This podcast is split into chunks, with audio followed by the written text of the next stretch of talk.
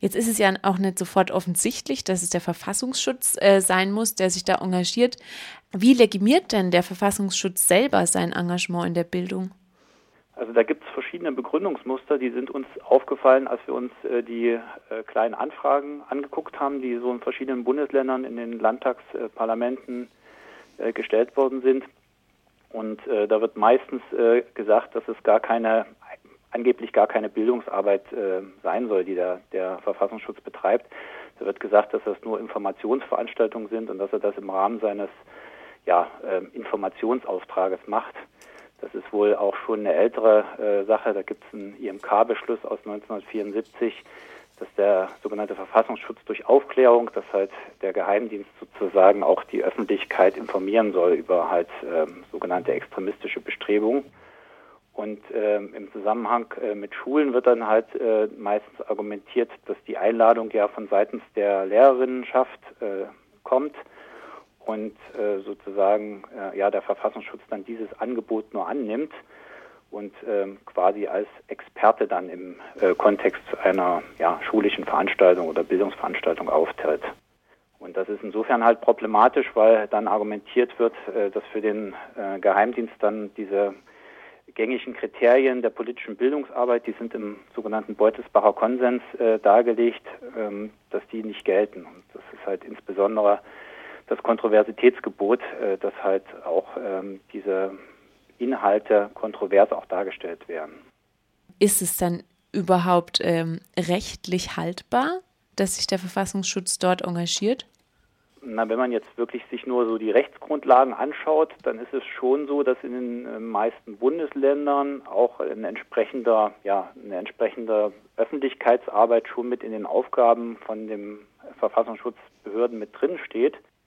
Unserer Meinung nach muss man das aber jetzt gar nicht so weit auslegen, diese rechtlichen Möglichkeiten, dass der Verfassungsschutz da halt auch äh, dann an Schulen geht.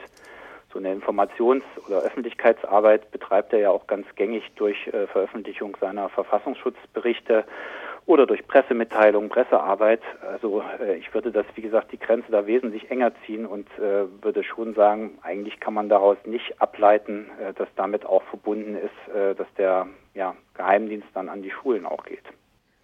Und aus welcher Motivation glaubst du, dass der Verfassungsschutz die Bildungsarbeit macht?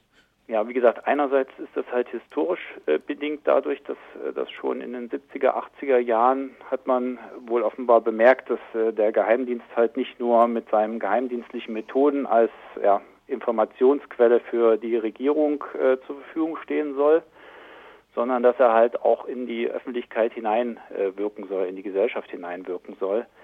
Ähm, das äh, wurde dann irgendwie in den 90er Jahren hat man das auch als sogenannte dialogorientierte Öffentlichkeitsarbeit ähm, beschrieben.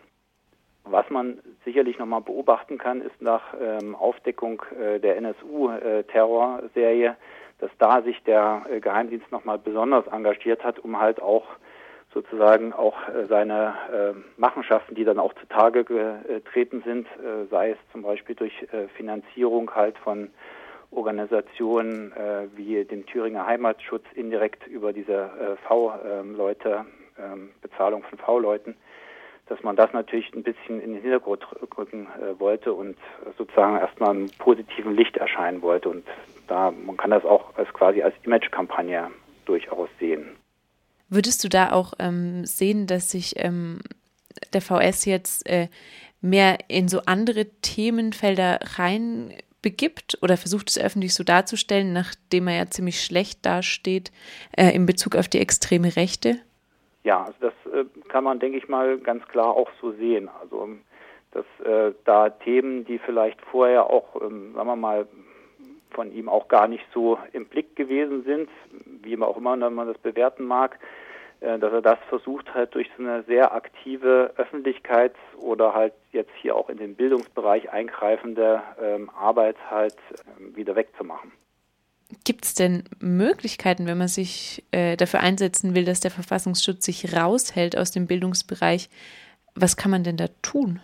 Also wir haben im Rahmen unserer Kampagne von ausgeschnüffelt halt äh, zum Beispiel für den Bereich Berlin eine sogenannte Liste von alternativen Bildungsträgern gesammelt, also da verschiedene Kontakte, Ansprechpartner entsprechend recherchiert, ähm, die halt auch diese Themen, die äh, sozusagen durch den Verfassungsschutz dann in der Schule dargestellt werden, äh, die das auch machen können, aber halt ähm, wesentlich neutraler und äh, wo die Informationen halt auch hinterfragt werden können. Weil ein Kritikpunkt von uns ist auch immer noch an der Angelegenheit, dass der Verfassungsschutz natürlich auch mit äh, Geheiminformationen arbeitet und insofern die Informationen, die er dann vielleicht in so einer ähm, Veranstaltung an der Schule erzählt, dass die ja auch durch die Lehrerinnen, Lehrer oder auch durch die Schülerinnen und Schüler halt überhaupt nicht hinterfragt werden können.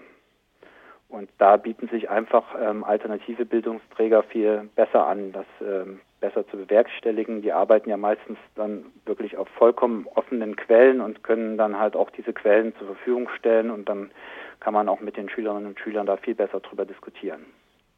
Ähm, eine Frage, die ich mir gestellt habe, war, dass es ja auch schon vorgekommen ist, dass der Verfassungsschutz Lehrerinnen und Lehrer bespitzelt hat. Ist es auch Teil eurer Kampagne, dass ihr das deutlich macht, äh, wenn ihr darüber redet, dass der Verfassungsschutz sich jetzt an, an den Schulen engagiert? Also wir haben das durchaus mit auf dem Schirm. Gerade jetzt in Baden-Württemberg gab es ja auch so einen Fall, äh, der ja auch öffentlich bekannt äh, geworden ist, wo auch ein Lehrer, der da auch sehr engagiert in antifaschistischer Arbeit oder auch engagiert in gewerkschaftlicher Arbeit ist, halt da wirklich auch jahrelang äh, beobachtet worden ist und sogar versucht wurde, halt ähm, entsprechend auf äh, den Beruf Einfluss zu nehmen, ähm, auf, auf die Berufstätigkeit dann. Ist ja alles auch keine äh, neue Sache, auch vor dem Hintergrund äh, der Berufsverbote in den 70ern. Äh, Allerdings jetzt für unsere Kampagne selber ist das jetzt ein Thema, was wir eher am Rande mit beleuchten. Also wir konzentrieren uns jetzt erstmal darauf, halt drüber zu informieren. Und unser großes Ziel ist ähm, in Berlin auch eine Schule zu finden, ähm, die sich ganz klar halt gegen diese Bildungsveranstaltung äh, durch den Verfassungsschutz ausspricht.